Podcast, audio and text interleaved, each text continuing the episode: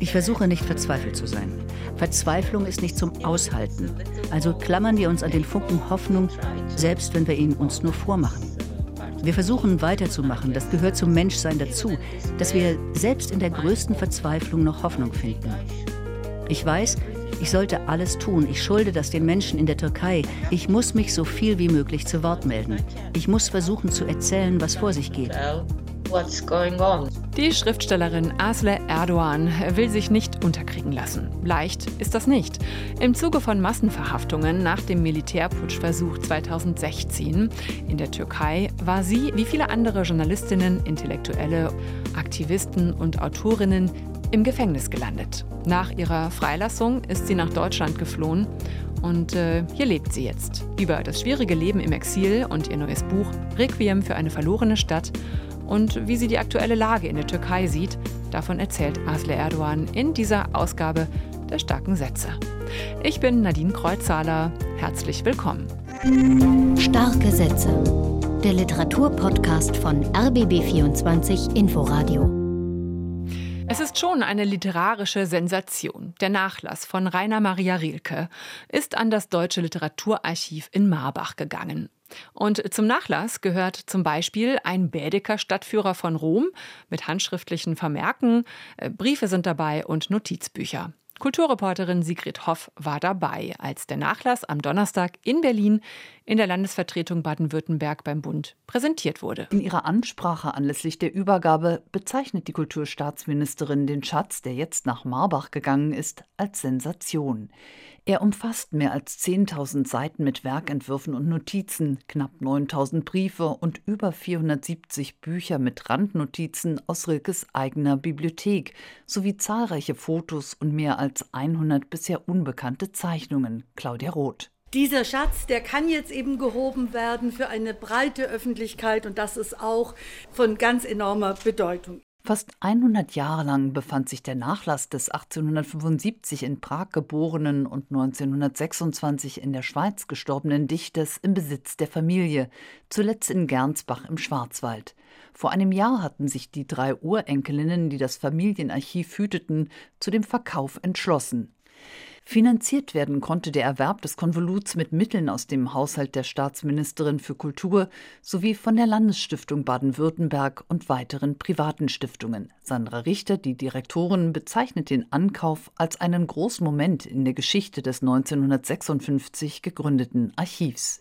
Wir haben es, das kann man unumwunden sagen, mit einem Jahrhunderterwerb zu tun.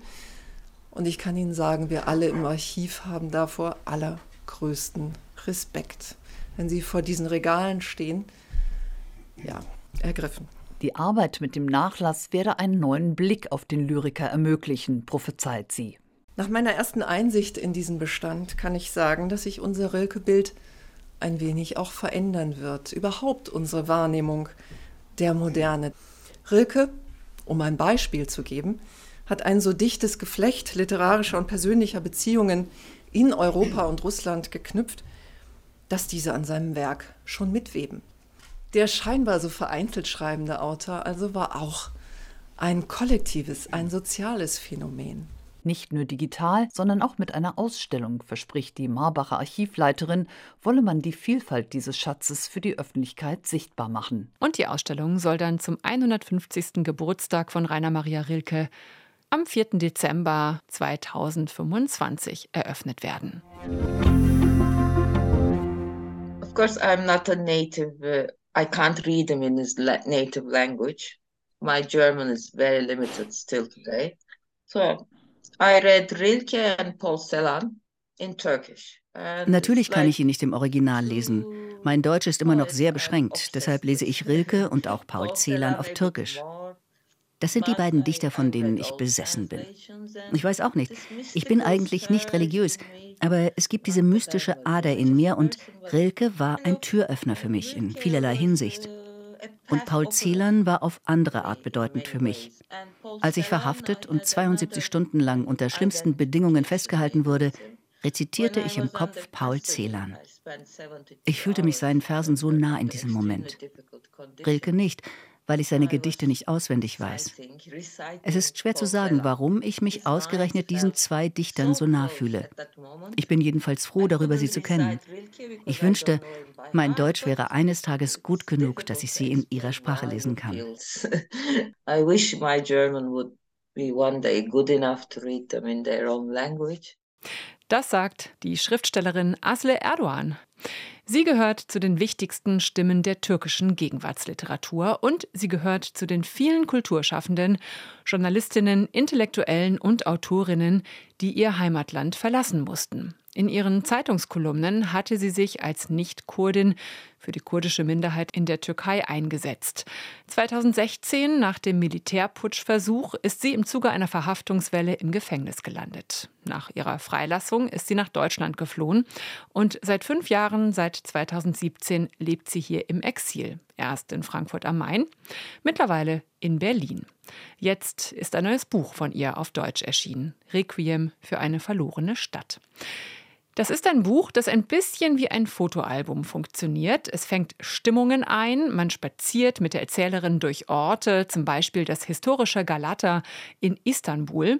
Es ist ein geschichtsträchtiges Viertel, ja, heute Touristen-Hotspot und durchgentrifiziert. Du gehst in den Gassen dahin, die einst dir gehörten. So schreibt Asle Erdogan in ihrem Buch. Und sie spricht auch von den Wegen und Straßen als, Zitat, herzfarbene Adern des Lebens, zu endlosem Schicksal verklumpt.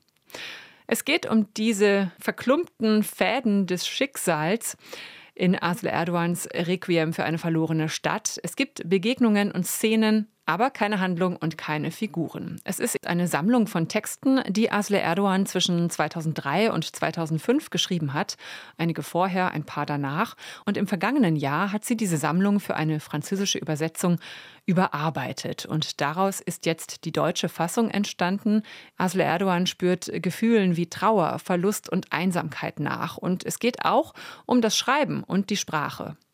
Das alles ist sehr verdichtet, hat oft etwas Lyrisches, auf jeden Fall sehr Poetisches, etwas Schwebendes, gleichzeitig so viel Schwere und so viel Schmerz. Über ihr Buch Das Leben im Exil und die Lage in der Türkei habe ich mit Asle Erdogan gesprochen. Und ich habe sie zuerst einfach mal gefragt, wie well, es ihr denn gerade I mean, geht. My life in exile has become with each progressive year more and more difficult initial years, there was a lot of press attention on me, on my work, especially in France. Nun, mein Leben im Exil ist mit jedem weiteren Jahr immer schwieriger geworden. Am Anfang gab es sehr viel Aufmerksamkeit in der Presse für mich und meine Arbeit, vor allem in Frankreich und Schweden, weniger in Deutschland. Das hat die Dinge für mich erleichtert. Ich rannte von Termin zu Termin und konnte mein Schicksal ein bisschen vergessen. Außerdem lief der Gerichtsprozess in der Türkei fünf Jahre lang weiter. Am Ende wurde ich freigesprochen, aber zurückkehren kann ich trotzdem nicht. Ich habe das Gefühl, erst danach fing das Exil so richtig an. Gerade als ich nach Berlin gezogen war, kam dann auch noch die Corona-Pandemie. Die ersten anderthalb Jahre in Berlin war ich in meiner Wohnung quasi eingeschlossen. Und wenn man niemanden und nichts in einer Stadt kennt, dann kann so eine Pandemie wirklich hart sein. If you don't know anybody in a city, if you don't know any any place, pandemic is really very heavy.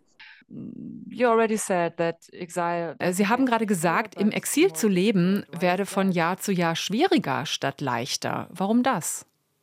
Two or three years ago, they had a big lynch campaign against me, and the minister said, one of the ministers, "We will take you out of Turkish citizenship." Vor zwei oder drei Jahren gab es eine große Lynchkampagne in der Türkei gegen mich und einer der Minister drohte, mir die türkische Staatsbürgerschaft zu entziehen.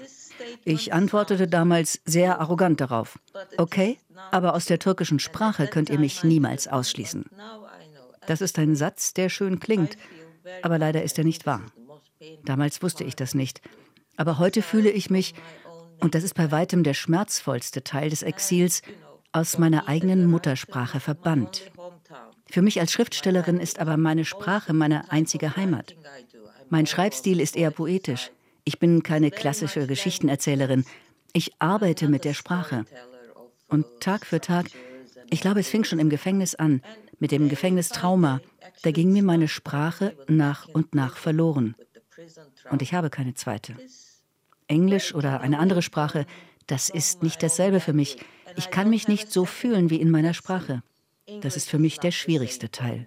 Or any other language. I can't feel the same way. So that's the most difficult part, I must say. Ja, Sie können zwar weiter auf Türkisch schreiben, aber Ihre Leser hier zum Beispiel, also die meisten jedenfalls, können Ihre Texte nicht in ihrer Sprache, nicht auf Türkisch lesen. Da entsteht also auch eine Distanz. Ne? Yeah, I have more readers now. I've been translated to several languages outside my own language. Ja, ich habe mittlerweile mehr Leser außerhalb meiner eigenen Sprache. Meine Bücher sind ja in viele Sprachen übersetzt worden.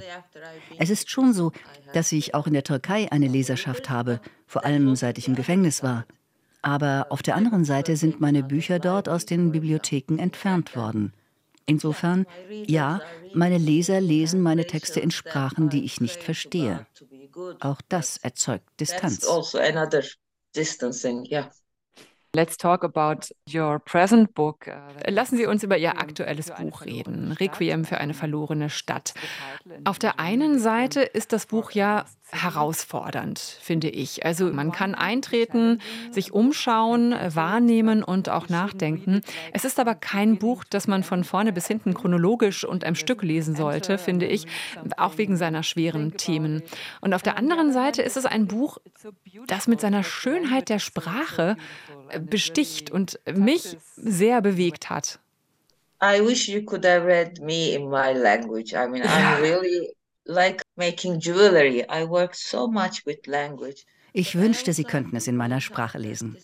Ich arbeite wie eine Goldschmiedin mit Wörtern und mit Sprache. Dieses Buch ist allerdings auch für mich einzigartig. Es nimmt in meiner Autobiografie eine besondere Stellung ein.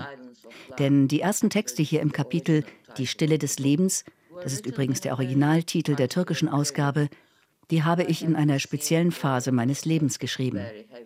Ich hatte gerade eine schlimme Nachricht bekommen, die Nachricht vom Tod eines geliebten Menschen.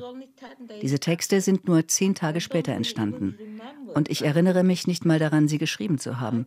Ich glaube, ich war damals am Rande des Wahnsinns. Ich habe die ganze Zeit über die Matthäus-Passion von Bach gehört. Das ist so eine weitere Leidenschaft von mir. Und ich hatte mich zu dem Zeitpunkt schon eine ganze Weile mit ägyptischer Mythologie beschäftigt. Ich liebe Mythologie. Drei Sachen kamen also zusammen ein großes Trauma, Bach und ägyptische Mythologie. Diese Dinge sind nur ein einziges Mal in meinem Leben aufeinander getroffen. Und wenn ich heute versuchen würde, so zu schreiben wie damals, ich bin mir sicher, ich könnte es nicht. Schon allein vom emotionalen her, nicht in dieser Tiefe. Das hätte ich vielleicht auch nicht länger überlebt. Das ist das Geheimnis hinter dem Buch. Die Autorin ist beim Schreiben einiger Kapitel durch eine sehr, sehr schmerzvolle Phase der Trauer und Schuld gegangen.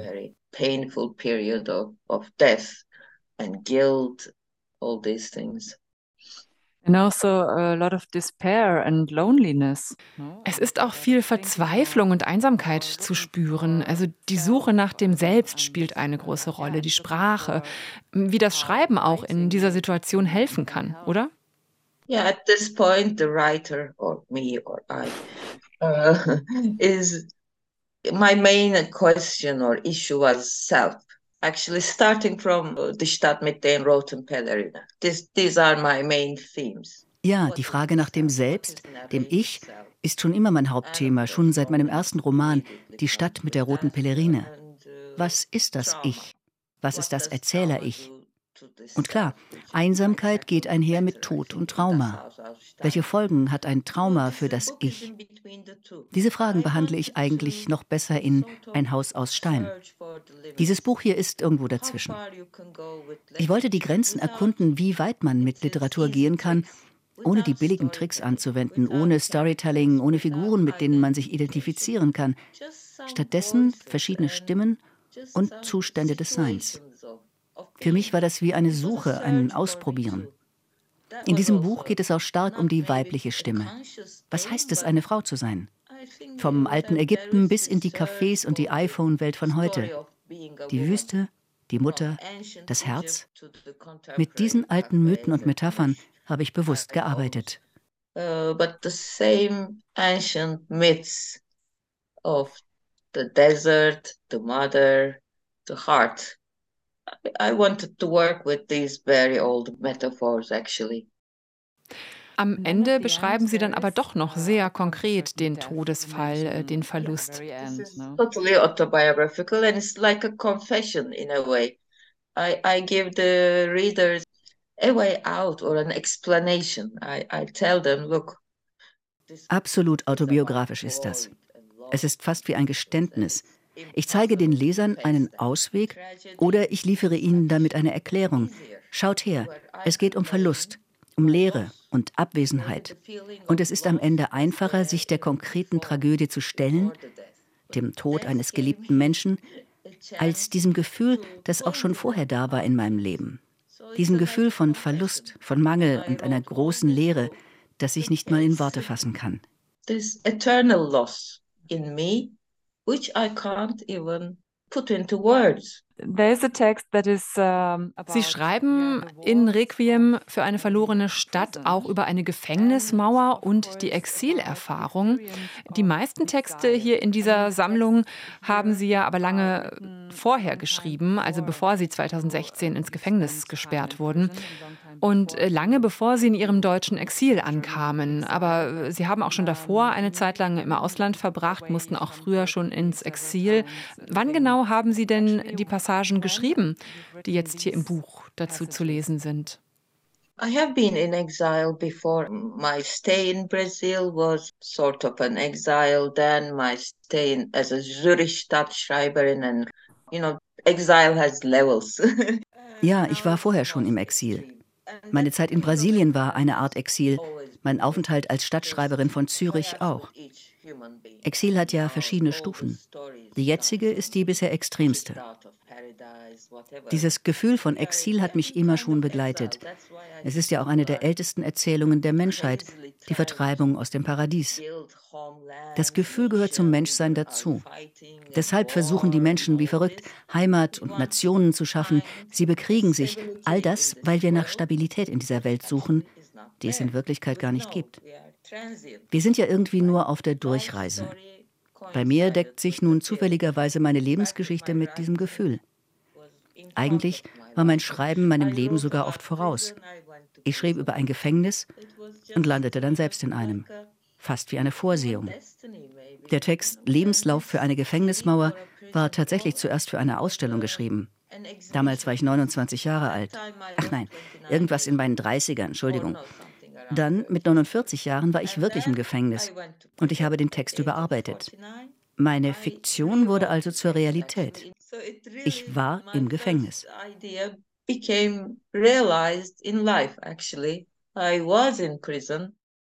How do you watch and experience what is going on in Turkey these days? Asle Erdogan, uh, wie erleben Sie gerade das, was aktuell in der Türkei los ist? Ähm, der türkische Präsident Erdogan hat äh, kurdische Stellungen im Irak und in Syrien angreifen lassen. Nach einem Anschlag in Istanbul hat er kurdische Terroristen für diesen verantwortlich gemacht. Wie verfolgen Sie diese Nachrichten von Deutschland aus?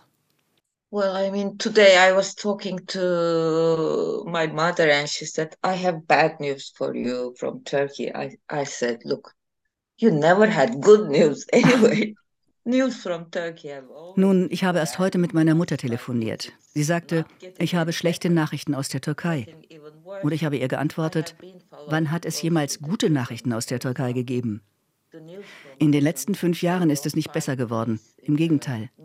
Ich verfolge zum Beispiel, was in den Gefängnissen passiert. In den Medien wird kaum darüber berichtet. Wenn man sich die Gefängnisse ansieht, weiß man, was wirklich in der Türkei los ist. Wir wissen alle, dass nächstes Jahr in der Türkei gewählt wird. Es scheint, dass Erdogan viel von seiner Popularität eingebüßt hat, also muss er aggressiv auftreten. Ich halte dieses Jahr für sehr gefährlich. 99 Prozent der Medien wurden schon zum Schweigen gebracht und das übrig gebliebene 1 Prozent ist jetzt dran. Es wird weitere Angriffe in Syrien geben. Er muss den Helden spielen und die Kurden sind das leichteste Ziel. Es sind ziemlich schlechte Zeiten, auch für die Welt insgesamt. Die Aufmerksamkeit liegt gerade nicht auf der Türkei, verständlicherweise. Hier um die Ecke findet ein noch größerer Krieg in der Ukraine statt. Aber in Syrien gibt es auch einen Krieg. Und mir persönlich macht das Angst. Und gleichzeitig fühle ich mich schuldig, weil ich ja immer noch Bürgerin des angreifenden Landes bin. Das alles bedeutet auch, dass ich meinen Job als Autorin und Kolumnistin nicht gemacht habe, den Krieg zu stoppen. Ich fühle mich schrecklich. Und von hier aus, was können wir tun? Einige sagen, hier bist du frei, hier kannst du deine Meinung sagen. Aber meine Stimme oder die des Journalisten Jan Dünder haben nicht dasselbe Gewicht. Wir können zwar alles sagen hier, aber keiner hört uns. Oder wenn man uns hört, ändert das nichts. Ich fühle mich, als hätten sie mir die Zunge herausgeschnitten. So I feel like my tongue is being cut. Hm. Also sind Sie nicht sehr hoffnungsvoll, was die bevorstehenden Wahlen im nächsten Jahr angeht? Ich versuche nicht verzweifelt zu sein. Wenn Sie die Telefonate mit meiner Mutter mit anhören könnten, würde Ihnen die Ambivalenz klar. Wir versuchen zu glauben, dass die Wahlen alles verändern werden und dass ich zurückkehren kann. Aber natürlich ist keiner von uns so naiv. Wir sind ja nicht dumm. Aber Verzweiflung ist nicht zum Aushalten. Also klammern wir uns an den Funken Hoffnung, selbst wenn wir ihn uns nur vormachen. Wir versuchen weiterzumachen, das gehört zum Menschsein dazu, dass wir selbst in der größten Verzweiflung noch Hoffnung finden. Ich weiß, ich sollte alles tun. Ich schulde das den Menschen in der Türkei, den Kurden, den Gefängnisinsassen, den Frauen. Ich muss mich so viel wie möglich zu Wort melden. Ich muss versuchen zu erzählen, was vor sich geht. I have to try to tell what's going on. Asle Erdogan war das im Gespräch und dieses Gespräch können Sie auch online nachhören auf rbb24inforadio.de und natürlich in der App der ARD Audiothek. Requiem für eine verlorene Stadt ist im Penguin Verlag erschienen. 128 Seiten kosten 22 Euro. Mehr Stimmen zur Lage in der Türkei finden sich in dem Sammelband Stimmen der Freiheit im Berliner Verlag Das kulturelle Gedächtnis. Der Schriftsteller und Journalist Gerrit Wustmann hat eine Zeit lang in der Türkei gelebt und er versammelt hier Texte von Journalisten, Aktivistinnen, Schriftstellerinnen, einem Politikwissenschaftler und auch einer Menschenrechtsanwältin. Die meisten von ihnen wurden Opfer staatlicher Repressionen, viele leben im Exil, andere leben immer noch in der Türkei. Das Buch gibt einen einen vielfältigen Einblick in die Situation türkischer Intellektueller zur Zeit. Der Politikwissenschaftler Ismail Küpeli schreibt in seinem Text hier im Buch über die Situation der Kurden und die Politik der AKP-Regierung seit 2002, die sich so zwischen inoffiziellen Friedensgesprächen, Machtansprüchen, Kriegshandlungen und Eskalation bewegt hat. Der Journalist Can Dündar wiederum schreibt ja über das Schreiben im Exil und er hat kleine Texte und Fotos aus seiner Wanderausstellung Museum der kleinen Dinge beigesteuert. Zwölf Gegenstände, zwölf Fotos, zwölf Geschichten dazu. Zum Beispiel eine Tüte mit Tee von Tunkay Özkan. Mit deren Hilfe hat er im Gefängnis Basilikum gezogen. Auch ein Text von Asli Erdogan ist in diesem Buch zu finden. Es ist der Text, der Ausgangspunkt für die Anklage gegen sie war. Stimmen der Freiheit, es ist ja ein Panorama einer Gegenöffentlichkeit, die meisten aus dem Exil heraus. Das ist kämpferisch, erschütternd, aber es macht auch Mut, dieses Buch. Auf jeden Fall liefert es informative Einblicke in die aktuelle Lage in der Türkei. Im Verlag Das kulturelle Gedächtnis erschienen, 190 Seiten hat das Buch und kostet 23 Euro. Der letzte erste Satz kommt diesmal aus Die geheimste Erinnerung der Menschen von Mohammad Bouga Sarr. Der Roman, der 2021 den Prix Goncourt, den wichtigsten Literaturpreis Frankreichs, gewonnen hat. Und auch hierzulande wird das Buch hoch gelobt. Und nächste Woche schauen wir, was dran ist am Hype.